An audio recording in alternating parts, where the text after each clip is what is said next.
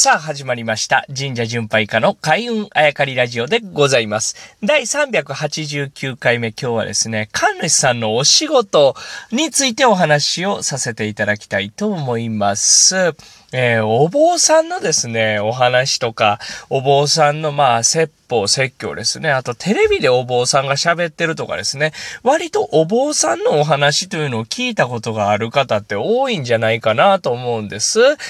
あの、お家にお経をあげに来てくれたりとか、はたまたまあね、いろんなところでお坊さんのね、お話をね、聞くこと多いかなと思うんですけど、これ一方でね、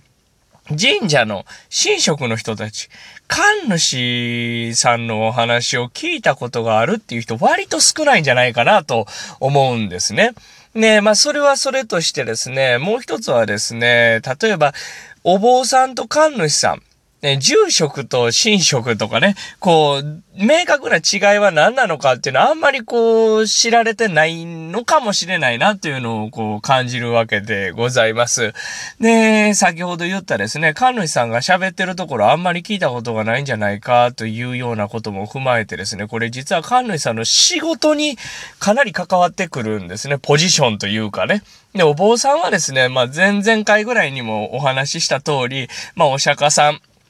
ブッダですね。お釈迦さんの、まあ、生き様、考え方、思想みたいなのがありまして、えー、その境地に達した、それを悟りと言うんですが、えー、それに近づこうとして修行して、またその自分がこう得たこととか知り得たこととかをですね、まだ知らぬ人たちに広げていくというのが、まあ、お坊さんの仕事というかね、これまあ、大まかにですよ。宗派によって全然違いますよ。修行だけしてる人も、してるお坊さんもいらっしゃっしゃれば逆に、うん、修行が重きを置くところではなく、人と話すところがお坊さんの役目なんだと、こういろんなね、解釈があるんですけど、いわばまあ、大きくまとめるとそういったことがお坊さんの仕事ではなかろうかと思うんですね。だから神主さんは何かっていうとですね、こう、教祖とかカリスマとか、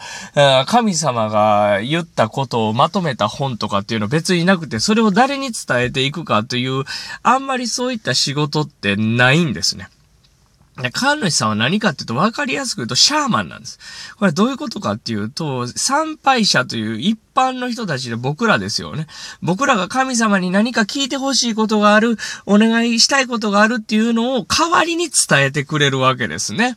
えー、ちゃんと、こう、資格を持った人たちが、えー、ちゃんと伝えてくれる。で、普段そういうのがない場合は、境内を常に綺麗にしておくというのがもうこれ仕事なんですね。はたまた神様がこんなこと言ってますせというのを教えてくれるのも神職なんですね。これどういったことかというと、おみくじですね。僕らおみくじ自分らで引いてね、なんかどうやこうやって言いますけど、あれはまあ、ね、古くは占いでしてね、神様こんなこと言ってます。例えば亀の甲羅を焼いたり、鹿の角焼いたり、鹿の骨焼いたりして、その割れ方で、えー、神様がどう言っている、どう思っているのかというのをですね、えー、儀式として行って僕らに伝えてくれる。要は神様と僕らの橋渡しをしてくれるのが神職なんですね。神主さん。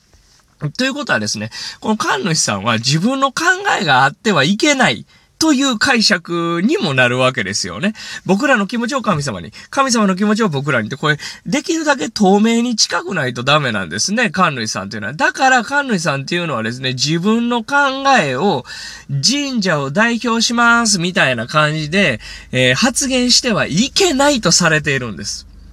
なので、お坊さんに比べてですね、神主さんの話を聞いたことがあるという人が格段に少ないのは、こういう言われなんですね。なので、言い悪いではなくって、神主さんというのは、あの、限りなく透明であることが、えー、清くあることがあいいとされているということですね。だから、あっちのお坊さんよりもこっちのお坊さんが話面白いな、えー、どうやな、とかっていう、こう、基準で神職という神主さんという仕事は見れないんですね。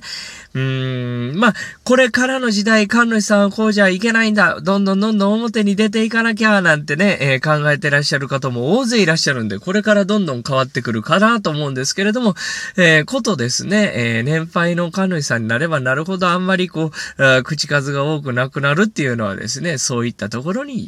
言われがあるということで、今日は神主さんのお仕事についてお話をさせていただきました。